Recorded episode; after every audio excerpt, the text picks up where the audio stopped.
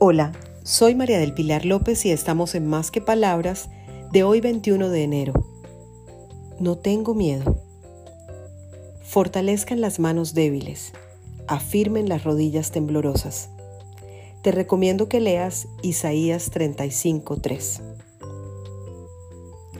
Hoy es un día para creer que Dios tiene mejores planes para nosotros. El temor nos paraliza y no nos deja avanzar hacia las metas que nos proponemos.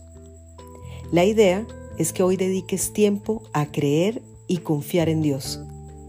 Debes fortalecer tu fe en esa área que tanto te cuesta entregar al Señor.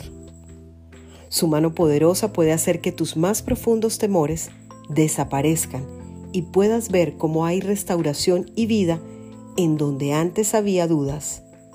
No temas y sigue adelante. Feliz día para todos para que conversemos más que palabras.